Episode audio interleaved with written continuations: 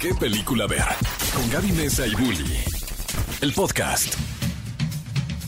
Así es, bienvenidos a ¿Qué película ver? El lugar perfecto para todos aquellos que quieren saber qué películas van a llegar este fin de semana a la cartelera, porque si usted se quedó atrapado en el 2000, donde piensa que hay un estreno, dos estrenos nuevos cada 15 días, Que lo pues que viene no. siendo su blockbuster. Exactamente. Cinépolis tiene películas nuevas cada fin de semana, diferentes géneros, diferentes historias, diferentes actores y nosotros aquí les vamos a contar cuáles son esas películas. Eh, aquí en el micrófono se encuentra su servidora Gaby Mesa y como siempre en la cabina me acompaña el conductor. Bully. ¿Cómo estás? ¿Cómo estás, amiga? Buenos Qué gusto eh, tenerte en este día porque les voy adelantando A ver. que este fin de semana se estrena una película en la que mi compañera y mi queridísima amiga Gaby Mesa interpreta a una de las voces principales llamada Las aventuras de Maurice. Interpreta a. Malicia y vamos a tener una plática. Te voy a entrevistar. Tú me vas a entrevistar a mí, te es voy a muy raro esto. De No, hecho, sería más raro y más padre que fuera como Juan Gabriel cuando se entrevistó él Debí mismo. haberlo hecho. Siento que siento que todavía tengo oportunidad. Este lo voy a pensar. semana, Puedo hacerlo el fin de semana, pero fíjate que si digo quienes eh, hayan escuchado este programa qué película ver o quizá me sigan de otras plataformas, pues tanto Bully como yo hemos tenido la oportunidad de entrevistar a lo largo de nuestra carrera a muchos actores, actrices, directores y sí hay una peculiaridad en ser el entrevistado y no el entrevistador. ¿Verdad? Pero lo que más descubrí, y, y me va a ser muy valioso y también te lo regalo a ti o a quienes nos escuchen que tengan que dar entrevistas o tengan que hacer entrevistas, uno piensa que como entrevistador tú estás muy nervioso porque no sabes cómo va a reaccionar el actor, no sabes si te va a salir bien la pregunta, si va a ser interesante, pero descubrí que como entrevistado también estás bien nervioso porque no sabes qué te va a preguntar el entrevistador, si te va a poner contra la pared con alguna pregunta, digo por Te ejemplo... va a agarrar en curva. Lo decía Jennifer Lawrence en una entrevista que tuvo con Viola Davis. Ella decía, no me gustan las entrevistas. Y, y se conoce, ¿eh? Entre los- el periodismo se conoce que Jennifer Lawrence siempre es muy especial cuando da entrevistas. Pero decía, no me gustan las entrevistas porque de pronto siento que sacan muchas cosas de contexto. Claro. Y se cumplió su profecía. Porque en esa entrevista con Viola Esa Davis misma entrevista fue cuando sacada de dijo- contexto. Exacto, cuando dijo de que bueno, cuando yo hice los Juegos del Hambre, no había protagonistas de acción femenina, lo agarraron, lo sacaron de contexto. Eh, Jennifer Lawrence dice que ella fue la primera, que sí medio lo dice, Pero pero, no de- tenía que ver más con esta parte que era ultra comercializable de tener una heroína, ¿no? Al frente de una película de acción, donde Claro. antes se creía que si no era un- una figura masculina no vendía.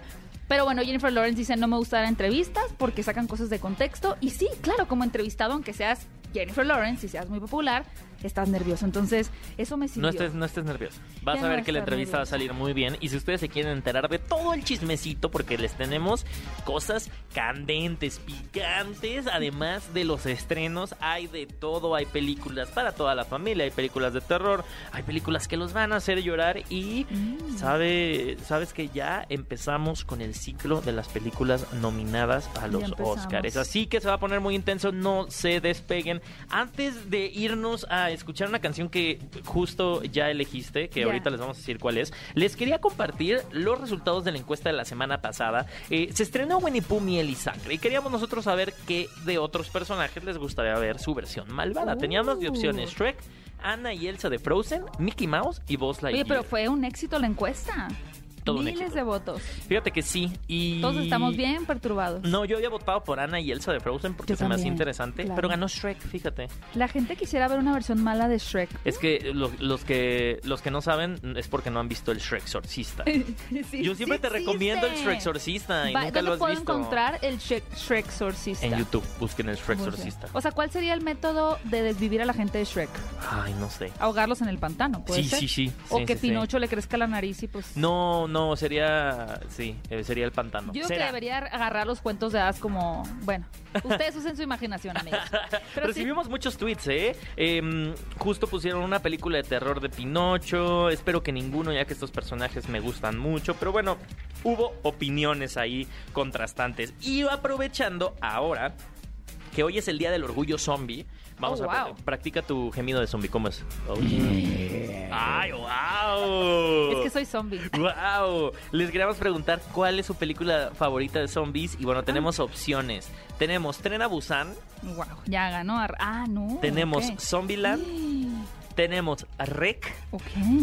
Y tenemos Guerra Mundial Z. Guerra Mundial Con Brad Z Pitt. con Brad. Pitt. ¿Tú cuál votas? Una película que la gente ha esperado secuela, ¿eh? Y nomás no se ve Voto la luz. Zombieland por los Twinkies. Ay, yo voto Tren Busan, fíjate que me gustó mucho. Gran, gran, gran película. Oigan, y completamente opuesto a zombies, vamos a escuchar esta canción de una película que a mí me parece súper linda, protagonizada por Kira Knightley y Mark Ruffalo, que se llama Begin Again. Muy recomendada, una canción muy bonita. Si ustedes nunca han escuchado cantar a Kira Knightley, la actriz de Piratas del Caribe, hoy lo van a hacer aquí en qué Canta película muy bonito. Bellísimo. Vamos a escuchar esta canción que se llama Lost Stars, Estrellas Perdidas, perteneciente a la película Begin Again.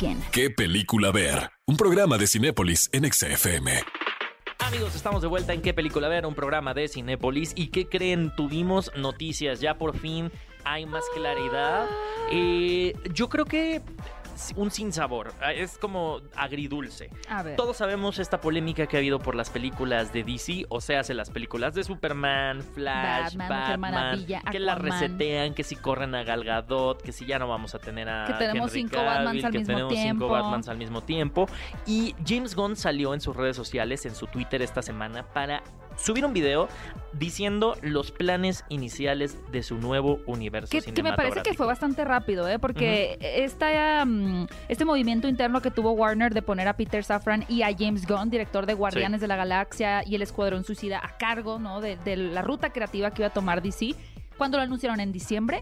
Sea, creo que sí están actuando rápido Sí. eh, dentro de, de DC, dentro de Warner, porque ya conocen que los fans se iban a empezar a desesperar si no sabíamos. A ver, hay que tener en cuenta que viene Shazam, Ajá. viene Flash, Controversial también Zachary Levi con Shazam, no sé qué está intentando hacer, pero esta semana subió un post Ajá. anti vacunas. Ah, mira, no sabía.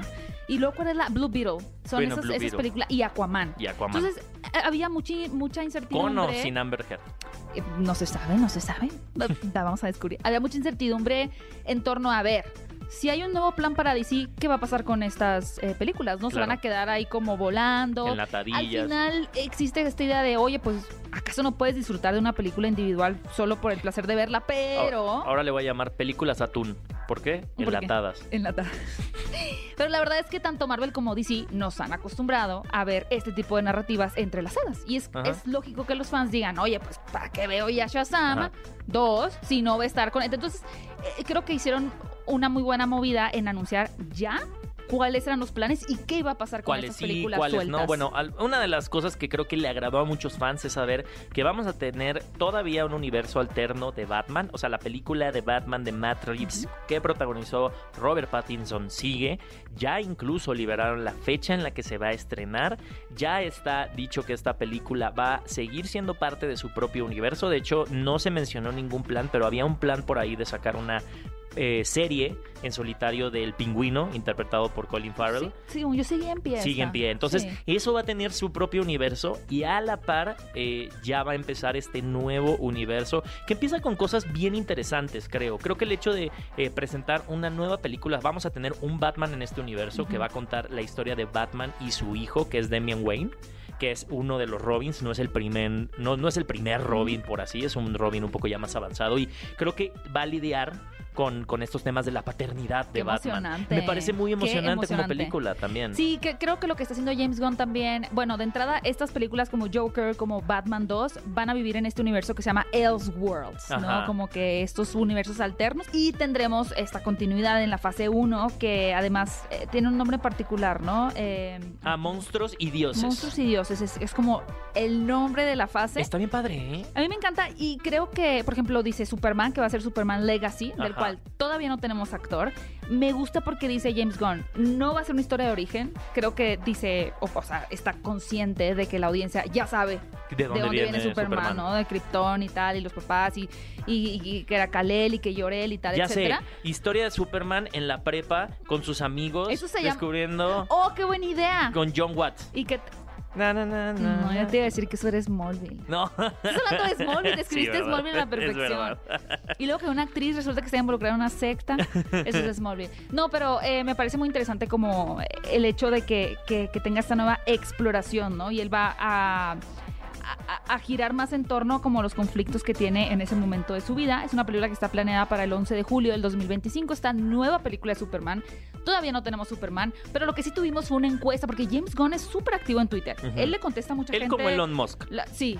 Dijo- Eh, o Donald Trump, ¿no? Sí, sí, sí. ¿Quieren pan? Y ya pone sí, ¿no? Sí. Y ya, que voten. El que voten. Entonces hizo una encuesta que después aclaró que no iban a tomar una decisión a partir de los votos, que es medio tramposo, la verdad.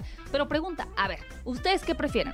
¿Que Superman en esta nueva película que vamos a hacer tenga calzón por fuera o no tenga calzón? Yo voté que tenga calzón. Calzón, sí. Calzón. Porque con, con Aunque la verdad el traje de Henry Cavill Man of Steel era... Ay, es buenísimo. sin calzón. Buenísimo, sin calzón. Pero el calzón... es pues, que de le da la Tiene personalidad. lo clásico, sí, ¿no? a ver, hay habrá que ver el tono. No creo que le ponga calzón, Creo la que verdad. el, el Shazam de Zachary Levi eh, no trae, no tiene calzón. No, sé, si ¿Y tiene calzón o tenía no. calzón? No recuerdo. Peacemaker sí tenía calzón y se ¿Ves? ve Creo que en tono sí va, pero si queremos tomar en serio a Superman, tal vez habría que Quitarle el perderle, calzón. quitarle el calzón. Lo que sí, fíjense que a alguien que, que está, que parece que le quitan el calzón y le ponen el calzón, esa es Ramiller. Ya no quiero hablar de esa persona. Ya sé, pero sí, sí vale la pena hablar porque eh, al parecer The Flash va a ser el punto en el que este universo que existe hoy en día, con los personajes que existen hoy en día, termina. No les creo nada.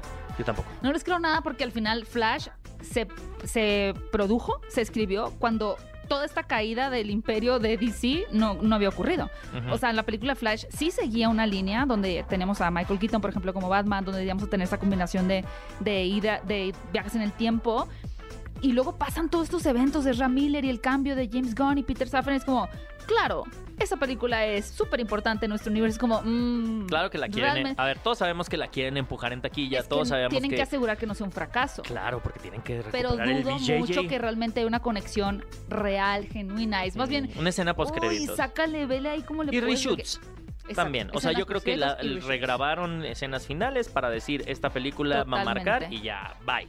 Hay cosas muy interesantes, me parece muy interesante también el proyecto de La Cosa del Pantano, o sea, Swamp Thing. Estoy muy emocionado después de una serie muy fallida, una serie que a los dos episodios, creo que tres episodios ya la habían cancelado, o sea, Oh, que era una gran promesa. Eh, pero el tener dioses y monstruos, creo que es muy James Gunn, es muy de su personalidad Sí. y va a dar muy mucho de qué hablar y bueno, estaremos al pendientes, vamos a compartirles todas las noticias, pero fíjense que algo que nos parece muy interesante es que creo que eh, además del cine hollywoodense, además del cine de superhéroes, siempre se sigue abriendo la conversación a muchos tipos de películas y que creen ya está en las salas de Cinépolis el Festival de Cine Judío Uh. y vamos a tener a Fred El Saed, que es la directora de este festival, para que nos platique qué propuestas llegan, películas muy interesantes, muy fuertes, que abren conversación. Así que, ¿qué les parece si vamos a escuchar un poco de música y regresamos con Fredel para que nos platique del Festival de Cine Judío? ¿Qué película ver? Un programa de Cinépolis en XFM.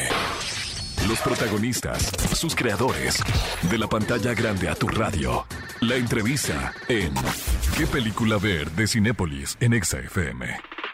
Amigos, estamos de vuelta en ¿Qué película ver? Un programa de Cinépolis y como ustedes saben, no solamente llegan películas que ya, o sea, digamos que en, ahora sí que su programación habitual, Habitual. por así Sí, de decirlo, sino que a mí lo que me encanta es que siempre hay propuestas y por un siguiente año vamos eh, y tenemos en este en esta cabina a una gran invitada, nuestra queridísima Fredel Saed, quien es la directora del Festival de Cine Judío Eh, en bienvenida, México. Bienvenida de nuevo, tú eres de casa. Me- Eres Sí, de ya. casa de, Sí, de qué sí. película ver, ¿eh? Cada ya llegué año- sin, sin piar, o sea, llegué No, sola, ya. subí sola. Ya antes entras así como que, ay, a ver, aquí esta cabina, que me van a preguntar. Y luego ya ahorita, uh, ya tienes hasta Y dice, tu cuadro. ¿Qué de les honor cuento? Dice, ¿qué les aquí". cuento? Empleado del mes soy. Oye, oye, antes de que nos arranquemos con el festival, quería preguntarte, eh, ¿tuviste ya la oportunidad de ver eh, Los Fableman de Steven Spielberg? No, no la he podido ver y les escribimos, vamos a inaugurar con su película y entonces me dijeron, no, no podemos hacer nada con la peli y me muero por verla, me muero. Pronto, pronto. muero. Eh, Has estado muy ocupada con este festival que también Sí. yo sé que este año trae muy buenas propuestas y bueno, claramente hay muchas propuestas de estas películas que han sonado, pero yo en este caso no las traigo mucho en el, en el radar, como específicamente una que me fascinó verla ahí, que es Mal de Ojo. Una ¿Qué película tal? que rompió esquemas en, en este país y qué padre que, que, que haya, que llegue una película de género a, a tu festival, ¿eh? Pues sí, es el segundo año que tenemos competencia de cine mexicano. O sea, como justo desde el año pasado dijimos, es momento, todo bien con el cine judío, seguimos teniendo la selección oficial, pero abrimos competencia de cine mexicano para darle pantallas al cine mexicano y porque al final, si somos un festival en México, tenemos que darle espacio al cine independiente mexicano. Entonces, el año pasado tuvimos tres pelis y este año tenemos otras tres y tenemos un jurado de lujo. Uh, ¿quién, es el, quién es el jurado? ¿Quién es el jurado? Uno- un tal Bully, no sé si lo topan. Ah, tú eres jurado Sí. del festival. Sí. Ay, wow. Sí, y son tres pelis, Mal de Ojo, Oliverio y la Piscina Ajá. y El, Otro Tom. Sí, el otro Tom. De hecho, tuvimos aquí a los directores eh, Sí. sobre esta historia que tiene que ver con un- una madre de familia que no quiere medicar a, a sus, a su hijo, ¿no? Es- Exacto. Sí, que tiene trastorno de déficit es de una atención. Sí. súper interesante. Creo que abre una conversación muy importante Muy. en- en- eh, para toda la gente, ¿no? Para los padres de familia. Y bueno, para quienes... Yo creo que hay gente que continúa, ¿no? Eh, teniendo un poquito de dudas de qué pueden esperar y aunque lo vamos a decir año tras año, yo creo que sigue siendo importante para quienes escuchen el programa, ¿qué pueden esperar al asistir a- al Festival de Cine Judío, no? ¿Qué tipo de historias? Porque a veces la gente dice, ah, pues seguramente van a ser puras historias religiosas o que tienen que ver Ajá. con, ¿no? Pero de pronto te das cuenta de que son historias de géneros diferentes, narrativas distintas, muy poderosas, ¿no? En la conversación. ¿Qué tipo de, de- de películas vamos a encontrar este año en el festival? Justo sí hay como esta idea que todo el cine judío siempre es de holocausto de tradiciones. Y Ujú. no, creo que eso es lo interesante del proyecto. Y bueno, este año sí traemos dos muy buenas que sí tienen que ver como con cosa religiosa y tradición, que justamente es Anhelo, la película con la que inauguramos. Que mi dentista me, me spoileó. Saludos al dentista de que fui con mi dentista y no sé, dio la casualidad, ¿no? Porque pues él es, es judío, de familia judía.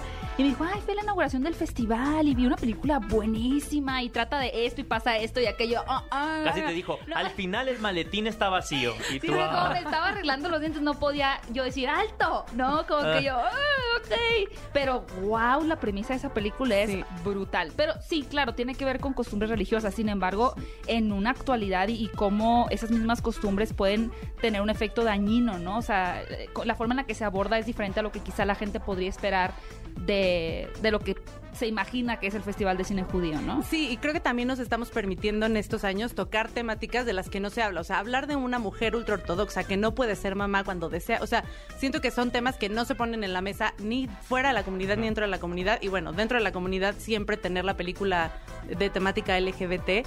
Sí, es importante hablarlo hacia afuera porque a mí me han dicho, ¿cómo? ¿Hay judíos gays? Y es como, chica, ¿no? Eh, Este, es, es, creemos que es importante fuera de la comunidad, pero dentro de la comunidad es un tema del que se tiene que hablar. Y año tra- traemos Sí. el nadador, que también está exquisita. Sí, súper buena. Qué bellísimo está el póster, Exquisita. además. Oigan, pero, pero además, justo, justo, justo el otro día eh, platicábamos, hubo una, una chica que tiene una cuenta, una chava que tiene una cuenta en su Instagram de paternidad responsable. Ok, Rescató un wow. pedazo de nuestro podcast donde hablábamos que las películas eh, son un gran punto de apertura de las conversaciones, de temas que a veces son sensibles, incluso con los más chicos, incluso entre padres e hijos. O sea, cuando a veces a los papás les cuesta abrir un, abrir un tema de conversación, creo que es algo muy interesante poder ir con, obviamente, pues, cada película tendrá su clasificación, poder ir acorde a la edad, pero poder ir para también poder entre, entre varios desentrañar las películas, ¿no? Sí, y darse la oportunidad también los niños de, o sea, si eres gay, entonces mamá, papá, escúchenme, ¿no? Ajá. Como, no pasa nada, Ajá. ¿no? Ven, vamos a ver esta Exacto, película, abrir el tema. Exacto, y dentro de la comunidad es bien importante porque si no se habla no pasa. Entonces, justo el festival es como el objetivo, ¿no? Vamos a hablar específicamente de esto y tenemos 20 años con una película. Bueno, 20. este año tenemos dos películas LGBT. Bueno, está el nadador que está bien interesante porque dice que habla de un deportista que experimenta la discriminación por ser parte precisamente de la comunidad LGBT, ¿no? y que es tocar otro tema, ¿no? Como ser un deportista de alto rendimiento a punto de ir a las Olimpiadas que es gay. Entonces, la discriminación va porque es gay. Claro. Entonces, imagínate la presión, ¿no? Independientemente de la historia, de amor y lo que sea, la presión de un deportista de alto rendimiento. No, incluso al día gay, de ¿no? hoy, realmente, por ejemplo, yéndonos a un, a un deporte que, que, que es uno de los más populares, el fútbol. ¿Cuántos futbolistas en el mundo populares han abiertamente dicho que son gays, no? O sea, no es se un habla, tema o de sea, no sale, conversación no sale a tema. hoy, no y de Exacto. mañana los días que siguen. Sí, y justo creo que eso también es lo interesante del festival, ¿no? Que, que, que hablamos de temáticas que circunstancialmente son judíos los personajes, pero que le pueden pasar a cualquier persona. Entonces creo que ese es hacia donde hemos evolucionado, ¿no? Como hablar de anhelo de una mujer que no puede tener hijos, hablar de un deportista gay, hablar de un niño que, bueno, en este caso más de lo que merezco, que está padrísima, que es de un niño que está a punto de hacer bar mitzvah, que cuando hacen bar mitzvah los niños es cuando cumplen 13 años. 13. Y la mamá es como cero, o sea, odio la religión, claro que no vas a hacer bar mitzvah. Y él sí quiere. Y él quiere, ¿no? Y él. Y justo lo que está interesante es como ella es madre soltera y entonces se da cuenta en el camino que en, en la búsqueda de una figura paterna él quiere hacer bar mitzvah, pero en realidad no. Hay más de fondo, Ajá, ¿no? no hay como está bien interesante y y no es específicamente el bar mitzvah, sino también es los padres ausentes, ¿no? Claro. Creo que es- son otras temáticas y pienso que sí, por supuesto son de temática judía y ese es el objetivo, mostrar que la cultura judía ni todos son heterosexuales, millonarios y blancos, ¿no? Es completamente variada y justo eso es lo que estamos buscando con esta selección. Y acabo de descubrir que están otra vez proyectando El repostero de Berlín, que es una historia, híjole, bellísima pero tristísima también. Fuertísima. Y, que, y no vean esta película sin un panecito, porque de veras que uno dice, oh, "Ih, se me antoja porque es un, un panadero, ¿no? Yo Que- pensé que un pan para el susto. No, ya me habías porque ven cómo espantado, preparan así, Gaby. ven, ven cómo Qué la- bárbara. el- el- la, la trenza así de canela y tú de, uy, se te antoja. Sí. Oye, a ver, ahora sí vamos a hablar de fechas. Fechas, Sí. fechas, fechas, porque esto se está exhibiendo en las salas de arte Cinépolis, ¿no? Obvio.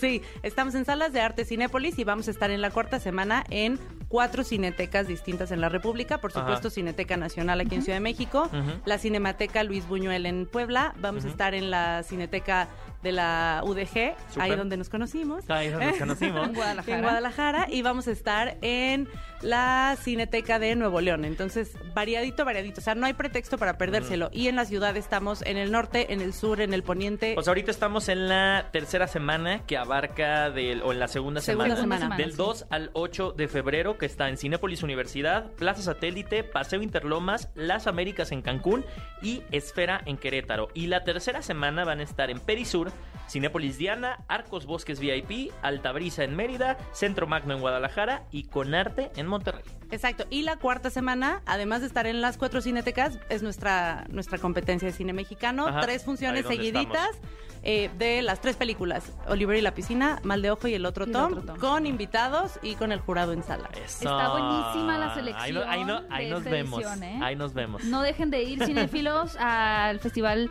eh, de Cine Judío que pueden ver aquí en México. Chequen la cartelera para que vean las películas que más E- les interesen, e pero en seguramente redes, que sí que todo es garantía. FICJM en TikTok, Twitter, Facebook, Instagram y nuestra página de internet ficj.org. FICJ. Y muy importante revisar antes el horario en la página de Cinepolis. O sea, sí nosotros hacemos la programación, pero siempre está sujeto a cambios. Entonces, revisen el horario en la página de Cinepolis o en la aplicación. Siempre va a ser mucho más certera. Ay, increíble, Fred. Muchas gracias por habernos acompañado. Cinéfilos, no dejen de asistir al festival y también déjenos sus recomendaciones en redes Sí, sociales claro. de cuál película les impactó más y por qué, para Qué que nosotros increíble. también y la gente se lance a verlas y sigamos apoyando este festival que está de verdad maravilloso. ¿Qué película ver? Un programa de Cinépolis en XFM.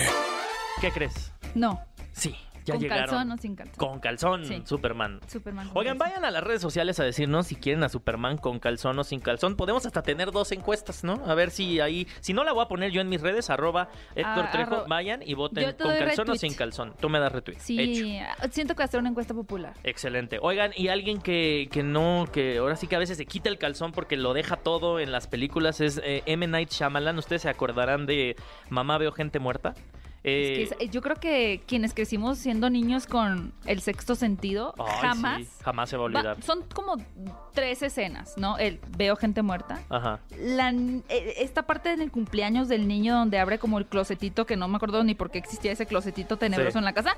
Y Misha Barton vomitando abajo de la cama. Pues, Y, mucha gente creo que no sabe que es Misha Barton, ¿no? La actriz de DOC. Mucha gente, sí, yo tampoco sabía, fíjate, Híjole. ahora me estoy enterando. Y llega a las salas de Cinépolis, llaman a la puerta la nueva película y propuesta de este director, que tiene dos sorpresas muy interesantes en el cast, porque primero tiene a Dave Bautista, quien últimamente la verdad es que ha tenido muy buenos proyectos, o sea...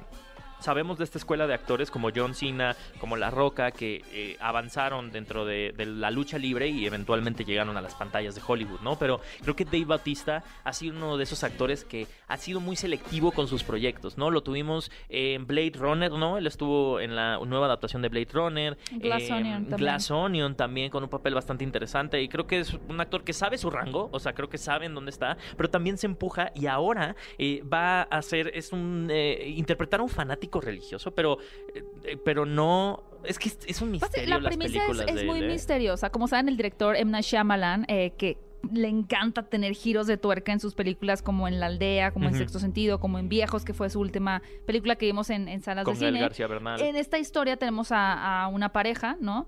Dos hombres y su hija. Es una pareja homoparental. Ajá, que de pronto están felices de vacaciones en una cabaña, cuando de pronto, en efecto, como dice el título de la película, llaman a la puerta y llegan estas personas a decirles que deben de prevenir el apocalipsis y para prevenir el apocalipsis deben de sacrificar a uno de ellos. Entonces ahí eh, digamos que empieza el conflicto de la película y lo que se va a desarrollar a partir de eso, de podemos o no confiar en estas personas, quién está diciendo la verdad, va a ser todo un misterio alucinante, ¿no? Que además se resuelve pues eh, algo de una, De una escala manera muy gigantesca, loco. de una forma más, más este, ¿cómo puedo decir? Eh, Contenida. Claustrofóbica, contenida. Además tenemos a Rupert Grint. eh, yo a mí ya no me gusta mucho enca- encasillar actores, digo, pero lo conocerán por Harry Potter. Pero creo que ha hecho grandes trabajos últimamente. Es un actor que también se dio vuelo como Daniel Radcliffe a decir, voy a hacer proyectos locos, proyectos que me gusten. Él estuvo ahorita en una serie justo de Night Shyamalan que se llama Servant. eh, un papel muy destacado y bueno, Shyamalan lo Gran llama actor. para regresar a esta película. Así que si ustedes quieren su buena dosis de suspenso, no se pueden perder. Llaman a la puerta. ¡Eh, ¡Qué viaje con papá! ¿Cuál es la peor vacación que recuerdan con tu familia? Varias, me Ay, no, imagino. varias, pero, no, hombre. de hecho, la lista. no dejen de escuchar nuestro podcast de qué película ver, porque la siguiente semana tenemos de invitada a Mónica Huarte, que qué persona tan más energía, ¿eh? maravillosa. Es una persona increíble y justo tuvo recientemente la oportunidad de eh, protagonizar, estelarizar Por algo esta quedó. película. Por algo quedó en esta película. Exacto, con Rob Schneider, que bueno, ¿quién no conoce a Rob Schneider, este comediante eh, de películas como Animal, que es una de mis favoritas, o Este cuerpo no es mío? Bueno, ahora nos va a contar una historia que tiene que ver con, con la paternidad, con un, con un viaje, en donde tenemos la participación de, de la mexicana. Y su hija también, Huarte. la hija de Rob Schneider, y eh, coprotagonista con coprotagoniza con él esta historia en donde este padre quiere cumplirle un sueño a su hija. Entonces, pues, ¿qué no estarías...? no tiene recursos para hacerlo. Y dice, "Vámonos No le viaje". alcanza. Entonces hay que meter la creatividad. Sí, ¿Qué no haría uno por los hijos? Exacto. Así que si quieren una película para toda la familia divertida, pues pueden ver que viaje con papá. Y ahora sí llega también Las aventuras de Maurice, esta película en donde mi queridísima Gaby hace la voz de eh, Malicia y Javier Ibarreche hace la voz de eh, Maurice. Tenemos también a Emilio Treviño que hace la voz de este mm, Kid. Kid, Kid, y Rockstar que hace al el jefe. Sí, les voy a contar a muy rápido de qué Ajá. trata la película y más adelante estaré yo. Otra vez aquí, ahora siendo entrevistada por mi querido Bully junto con, con Rockstar y Emilio Treviño, pero básicamente eh, tenemos este grupo de estafadores conformados por ratas, un gato y un disque flautista mágico que lo que hacen es ir de pueblo en pueblo haciendo estafas, ¿no? Básicamente llegan y dicen, oye, pues aquí como que tienen una eh, infección, están una plaga de ratas. Dame un dinerito, yo te la saco. Entonces fingen estas ¿Qué, ratas, qué ¿no? mejor manera? O sea, un gato y un flautista Sí, deshaciéndose de, las ratas del pueblo. Entonces, pues se llevan su dinero, el flautista feliz, las ratas feliz y el gato más feliz. Pero este no es un universo en donde las ratas, todas las ratas hablen, ¿verdad? No, estas ratas y este gato tienen particularmente poderes que van a descubrir por qué los, cómo los obtuvieron. Y el tema, el conflicto surge cuando llegan a un pueblo, que es el de Malicia, que habita mi personaje, donde hay un misterio más extraño y va a necesitar la ayuda de estos personajes para resolverlo. Es una historia, la verdad, muy divertida. Es una historia para toda la familia, eh, que además mezcla estas historias de cuentos de hadas, como Shrek, pero más familiar. O sea, Shrek Ay, es sí. súper familiar. Todos amamos Shrek. Para toda la vida. Todos amamos Shrek, pero, pero, más o menos para entrar en yo amo mucho ya las aventuras de Maurice, así que no se la pueden perder en las salas de Cinépolis. Vamos a tener en un ratito más Sí. a los protagonistas de esta cinta. No te, no te No despegues de tu asiento. Y también llega la eh, película El Hijo. Si ustedes se acuerdan de El padre de Florian Seller, esta película que le dio el Oscar a Anthony Hopkins por un protagónico de un, eh, de un eh, padre, en este caso, eh, no un padre eclesiástico, sino un señor que tiene demencia y que poco a poco va Alzheimer. Perdón. Y poco a poco va perdiendo la noción como de la realidad y de qué está pasando. Este es eh, un texto de una obra de teatro que escribió el mismo Florian Seller y ahora trae la segunda parte, que no necesariamente es que estén conectadas, pero en temática sí están, ¿no? Que se llama El Hijo. Es la película que está empujando también a Hugh Jackman por su nominación a... Bueno, ya no lo nominaron, Bueno. pero yo siento que sí lo merecía. Ay, sí. La película tiene,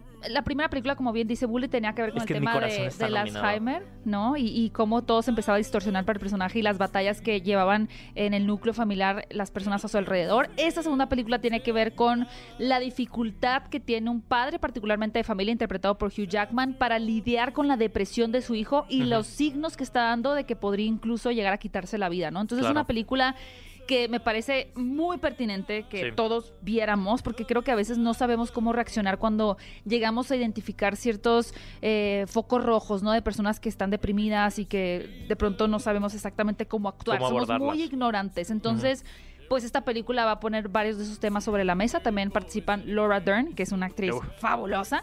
Y, es una película ¿no? que igual se resuelve dentro de, de la casa principalmente. Entonces, Muy pues si les gustó el padre, denle una oportunidad a- al hijo. Y la siguiente película sería La Madre. Ah, yo ¿Quién iba a decir el? Espíritu Santo. Oigan, también llega la posesión de Grace Covington. Eh, otra en donde vamos a tener a un culto. Porque en un fin de semana tranquilo con una pareja devota, pues que creen llega un culto diabólico.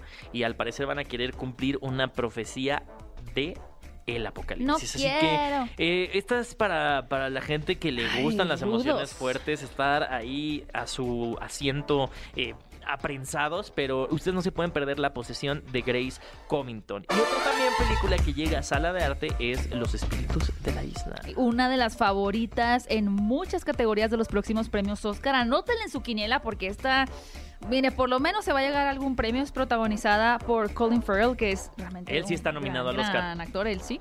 Y Brendan Gleeson. Se trata de esta película muy triste sobre una amistad rota. Les voy a poner un Ujú. poquito en contexto. Eh, de repente tenemos esta pareja que son muy amigos y uno de ellos le dice, ya no quiero ser tu amigo. Así como si llego yo acá y es que ya no quiero. Ay, no. Y el otro de verdad está completamente frustrado y no entiende por qué no quiere ser su amigo y a partir de ahí Me se va a desarrollar como una frustración que hay como un paralelismo con un evento de una guerra civil, ¿no? Y como estas personas que alguna vez pudieron haber sido muy unidas se enemistan completamente, a veces por razones que ni siquiera hacen ningún sentido. Es una tragicomedia, una película que es triste pero tiene sus elementos cómicos.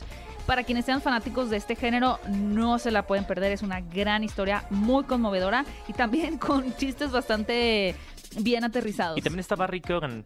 Para la gente que vio la última película de Matt Reeves y se quedó después de los créditos, se dieron cuenta que Barry Keoghan es el nuevo Joker. Así, Así que si quieren ver una clase de actuación magistral que le, es que le dio, le mereció la nominación a mejor actor de reparto, tienen que ver a Barry Keoghan en Los Espíritus de la Isla, que ya está en las salas de Cinépolis. Les queremos recordar también que ya está la preventa de Ant-Man and the Wasp Quantum Manía, esta película que inicia la siguiente fase del universo cinematográfico de Marvel. Así que estamos muy emocionados. La verdad es que han estado pidiendo muchísimo el anuncio de esta preventa, pues que creen, ya está.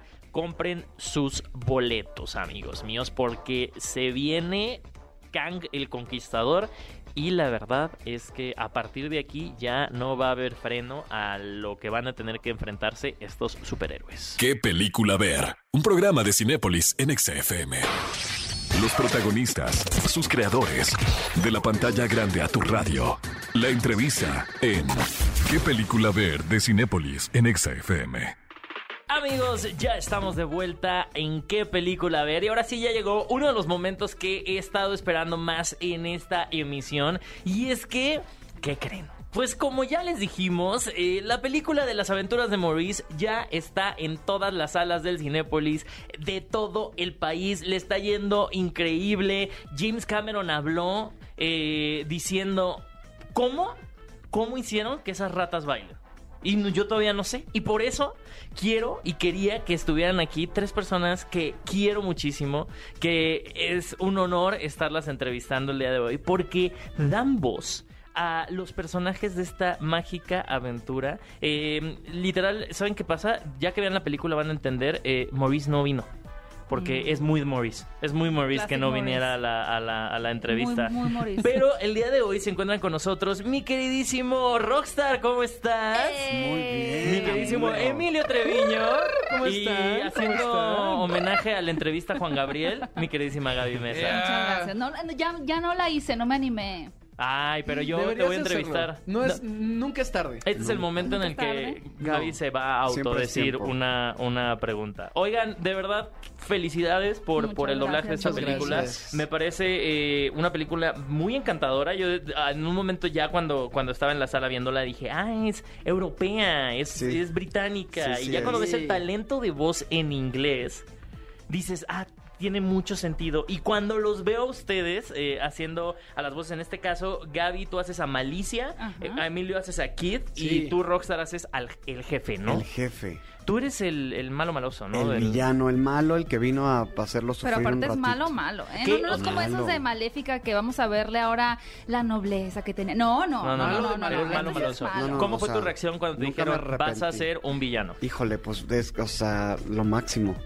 O sea, mi reacción fue, o sea, yo creo que pelé los ojos, ¿no? O sea, como que, mm, o sea, ¿no? Tragué saliva y dije, por supuesto que quiero ser el malo. O sea, Claro.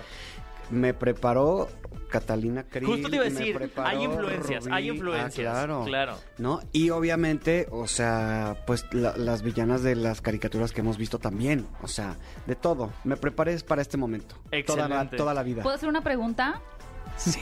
Es que yo ya no sé si aquí sí puedo hacer preguntas o me hacen preguntas. No, puedes hacer Puedo las hacer dos, las dos, ¿no? hacer las Luego dos. para, tienes para- esa para dualidad. los dos lados. ¿Metiste alguna vez maldita lisiada en el doblaje? Eh, eh, No, quiero saber quién es tu villano favorito, animado. animado. Iba a decir Gru. Sí. Creo que estoy. en- bueno, ahí sí, es bueno, ahí sí, porque él es bueno, de hecho.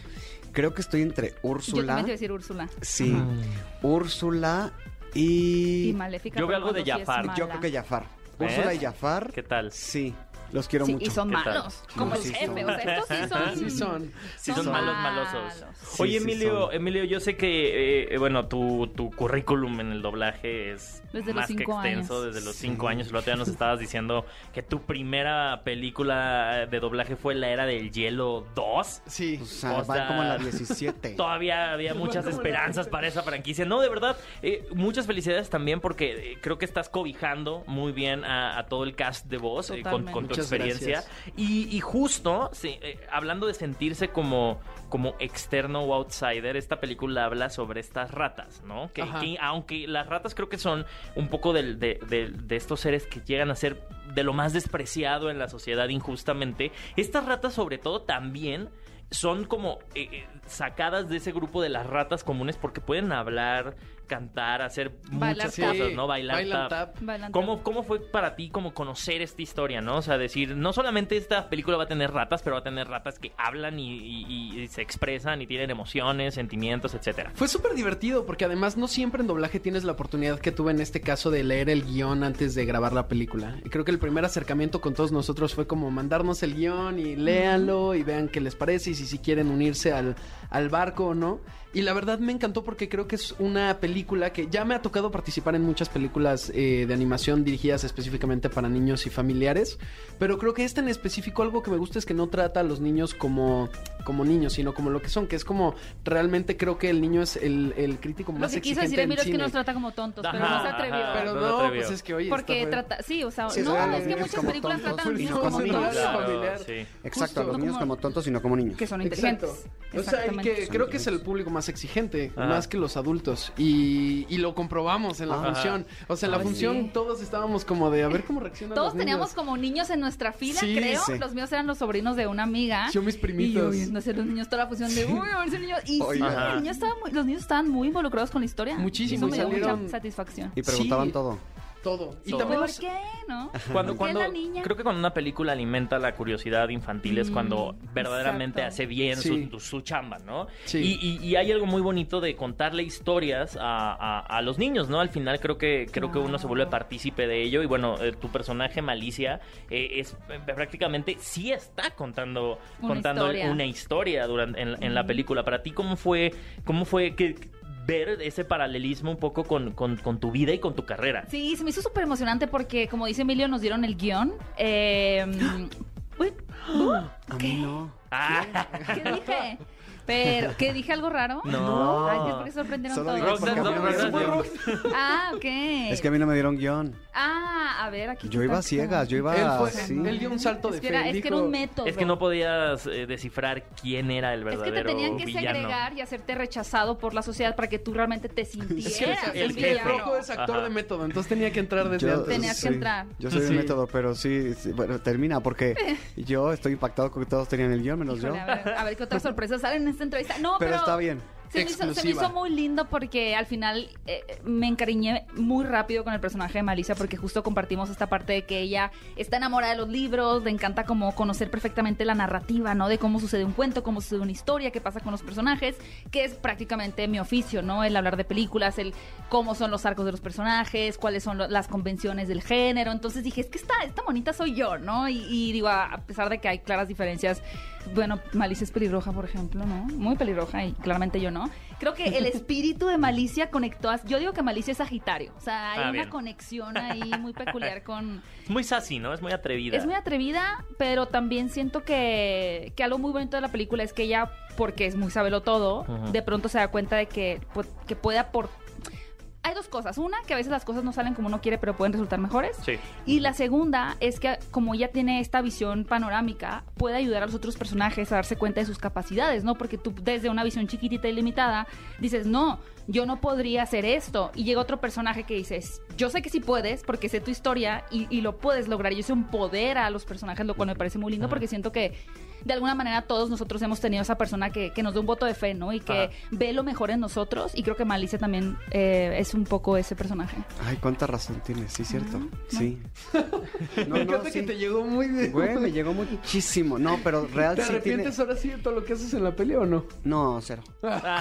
Es que ella da un, de malo no se puede arrepentir jamás. Exacto. Oigan, y bueno, eh, parte del cast también es eh, Javier este Javier Ibarreche. Ibarreche, quien Ibarreche. interpreta... Ibarruche, Ibarracho. Ibarrunche. Y Bebeche, Ibar- que siempre aparece el. El borracho. que interpreta al gato Maurice, ¿no? Yes. Creo que también el gato Maurice tiene una personalidad eh, muy peculiar. Creo Sí. que es una persona muy entre sarcástica y también un poco descarado, ¿no? Es narcisista convenciero. Ay, También. Me Es Leo ese. Es Leo, Es Leo. es Leo. Pero me encanta es que ahora que no está Javi le estás echando más al personaje. ¿eh? Oye, él- lo antes, lo decía como, no, me encanta esta habilidad. Me encanta. movimiento, Lo de no sé qué". convenenciero nunca lo había mencionado al "Maldito aire". convenenciero", sí.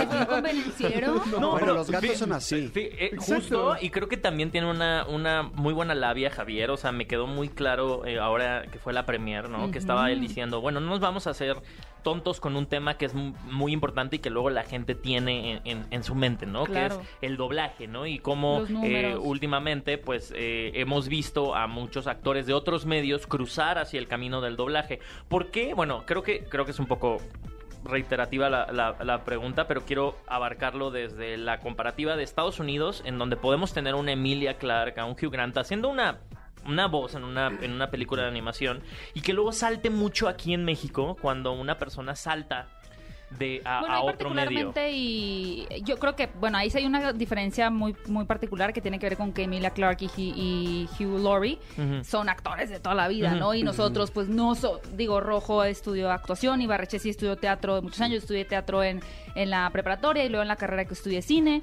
Pero pues ahí sí, sí hay una diferencia en el sentido de que estos son Star Talents que, por ejemplo, aquí, ¿no? Dana Paola, que es la voz de un personaje, pero es Dana Paola, ¿no? Y es desde actriz. niña es actriz, es cantante. Sí. Y la gente, yo según yo, según lo que tengo entendido, la gente no brinca de, ay, ¿por qué Dana Paola? Es como, ah, ok, es un Star Talent, no es una actriz de doblaje profesional. Brinca, no, Pero sí brinca. Sí Sí brinca, brinca, o sea, Sí, la gente tanto brincan en todos lados. Tú, O tú, sea, tú, el bueno, tú, Yo no, o sea, yo no he visto que brinque tanto. Si hay una diferencia, o sea, por ejemplo, muy poca gente sabe que Síndrome es este Omar Chaparro en los, en Los Increíbles o que Po en Kung Fu Panda es Omar Chaparro también. No, eso sí Pero es como una cuestión sí de, o sea, fue fue pasando porque yo me acuerdo de eso, fue pasando gracias a las redes que la gente se fue enterando.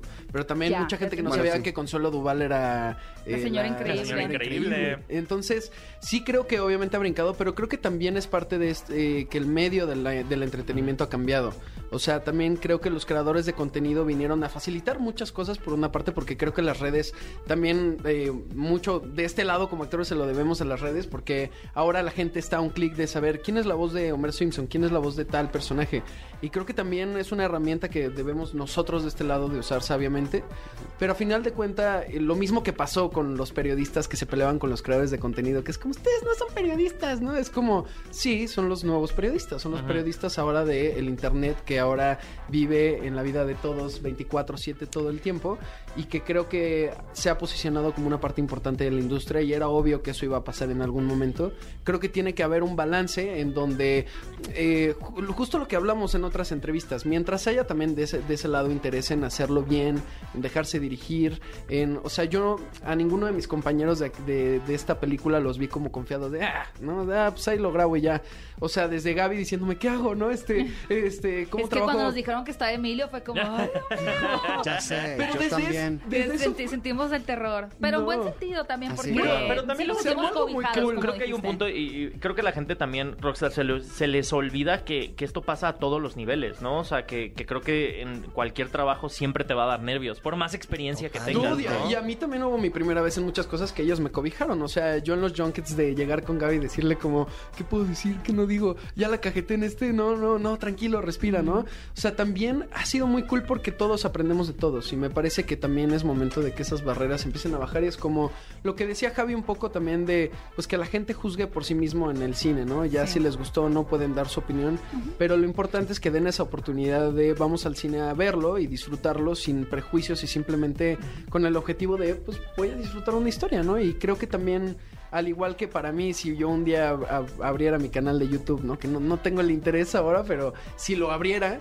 No creo que ningún youtuber fuera como, no, Emilio, tú no puedes abrir Exacto, tu canal. es que no, tiene como- sentido, no tiene ningún Bueno. sentido. O sea, a ver, nosotros estamos relacionados al cine o a la televisión o a, o a la parte histriónica o lo que sea de alguna manera. O sea, nosotros que no estamos como al ajá. entretenimiento. O sea, nosotros que no estamos en, en el doblaje desde hace mucho. Y el fandom, entiendo que el fandom de eh, del doblaje es un poquito más cerrado porque sí de repente veo comentarios y no, no precisamente míos, sino como de otros, de otros. Star Talents, en otros proyectos que, que pasa esto. Y pues sí, es justo es eso, es abrirnos entre todos, podernos apoyar y poder eh, eh, intercambiar chambas. O sea, a mí, no se me, a mí no se me haría nada raro que un actor de doblaje hiciera un canal de YouTube o de o en Sí, porque TikTok, ya hay. o- porque ya hay, o sea, Ajá. pero y, y tampoco si lo veo de repente en una película actuando a él, no, o sea, me parece que está muy bien. ¿Sabes? O sea, es como, no hay que tener como el celo, y no lo tienen los actores de doblaje, sino es más bien como el, fan- el fandom, Sí. porque justo la industria del doblaje es la que nos invitó y nos dio la oportunidad a Gaby, Javier y Ah, a mí, y confió en nosotros, y por eso estamos aquí, no es como que nosotros llegamos a ver a quién le robamos el trabajo, eso, o sea, nunca. Aparte No, y- ya hay trabajo para todos, perdón que lo diga, pero también, Eh. o sea, es algo que es importante decir. Vivimos ahora en una gran época para los actores en donde Claro. hay 80 mil plataformas digitales, 80 mil proyectos al mismo tiempo. De que hay trabajo para todos, hay trabajo para todos. Y también creo que es importante la, la elección del casting sabiamente. O sea, también hay veces que el Star Talent Que brinca porque está, en- está Que miscast, estás- ¿no? sí. Entonces es como, pues no es tanto culpa de quien lo está grabando. A mí me ha pasado como actor que me invitan Tú a me cosas contaste que una digo, vez que te fuiste, digo, no tenemos que revelar el proyecto, pero que entraste a cabina, dijiste, estoy Sí. mal casteado, yo no voy a hacer este Sí, trabajo. estaba ¿Es súper mal serio? casteado y dije, esto me va a afectar más de lo que me Era una contribuir". A ti y a la audiencia también. Sí, No, Era como- una abuelita. No, no, pues era un niño, era live action, o sea, no era Era caricatura. como en era Pinocho, que era un mono. No, no, Oye, eso ¿con sí qué Blanchett no te metas? Ah, Sí, Blanchett. Kate Blanchett no Ahí- vas a estar Kate- hablando. Kate Blanchett es la gran muestra de que si eres una un gran intérprete, hasta un mono. Claro. Lo vas a hacer increíble. Ahí, bueno, Súper Lolita sí. Cortés hizo a Peter Pan. Pues sí. Oigan, pero Y sí, ya, ahí. de verdad. Bueno, ¿no terminaste de decir, Ah, es de- un niño live action. Ah, pues era un niño en live action. eh, la- eh, para quien no sepa que es live action, básicamente carne y hueso no es caricatura, no es animación. Y era un niño de 8 años y fue hace dos años. Yo tenía 21, 22, obviamente fue como... ¿Y cómo querían que lo hicieras? Exacto, entonces yo fue como, yo, yo fue como, uno tiene que ser sincero y como actor eliges tus proyectos y también dices, ¿sabes qué? Creo que no tengo nada que aportarle. a Yo este creo que, proyecto", yo ¿no? creo que estabas bien casteado, pero la gente no creyó que habías crecido. No, no estaba muy mal. O sea, como que decían, "Ay, pues háblale al chiquito de la Al industria. chiquito, al, Al de- bebé. al de la era de hielo. Sí, al, al chiquito que ya puede votar. Oigan, pero, pero como, como dice Rockstar, lo importante es que la, la industria también y las personas que están, que están ahí dieron su voto de confianza y, y- y creo que les, le- les dieron unos papeles muy ricos, eh, también unos papeles en donde ustedes pudieron jugar Sí, mucho con estos personajes. Sí. Eso me parece muy valioso. Enhorabuena por este proyecto, porque vengan muchísimos Gracias. más. Muchísimas felicidades. Gracias, Rockstar. Gracias, Emilio. Muchas gracias. Bueno, Gaby. Y que te unas a gracias. nosotros, Bule. Sí. Pronto, pronto. Yo me pronto. Mario pregunto, Bros. Bully, ¿cuándo vas a grabar con nosotros? Ya, ya toca. ya o sea, toca, yo quiero, yo sí quiero hacer un pedido de en algún momento. Ya hemos compartido créditos. Confirmado, Bully y yo. secuela. Ah, Ay, se sí, Ni la, la de la distribuidora ahorita sí. Bully y yo Los sí hemos pelados. compartido créditos de doblaje. Sí, las aventuras de pero- Pero yo quiero que volvamos a compartir en algún momento. Nos tocará hacer eso. Y por mientras los quiero invitar a todos quienes nos están escuchando a ir a ver Las aventuras de Maurice, esta película que ya está en las salas de Cinépolis para que no solamente lleven a la familia, lleven a los sobrinos, pero también vayan ustedes con sus amigos porque de verdad, y no es porque estén ustedes presentes, es una película muy, muy Sí, bonita, legalidad. con un gran mensaje, no se la La pierdan. mejor película protagonizada por un gato del 2023. ¡Eso! ¿Qué película ver? Un programa de Cinépolis en XFM. Oigan, pues qué increíble estuvo la entrevista que tuvimos justo con el cast de las aventuras de Maurice. Muchas gracias, Gaby. Gracias a ti, mi querido. Oye, y ahora, como les dijimos, tenemos otra recomendación porque ya está en Cinepolis Click, una película que a mí me fascinó desde que la vi. Yo la vi mu- muy, mucho antes de que saliera. como en octubre del 2021, creo. No 22. es cierto, no es 21 cierto. me la volé. No, la vi como en literal abril, abril Oh, del año pasado. Y se tardó un rato en llegar porque, pues justo es una película, es la primera rom-com con temática LGBT. Comedia Y que todo el cast eh, prácticamente es, es LGBT. Y me pareció muy interesante Bros, eh, esta película protagonizada por Billy Eichner y Carl Frankenfield.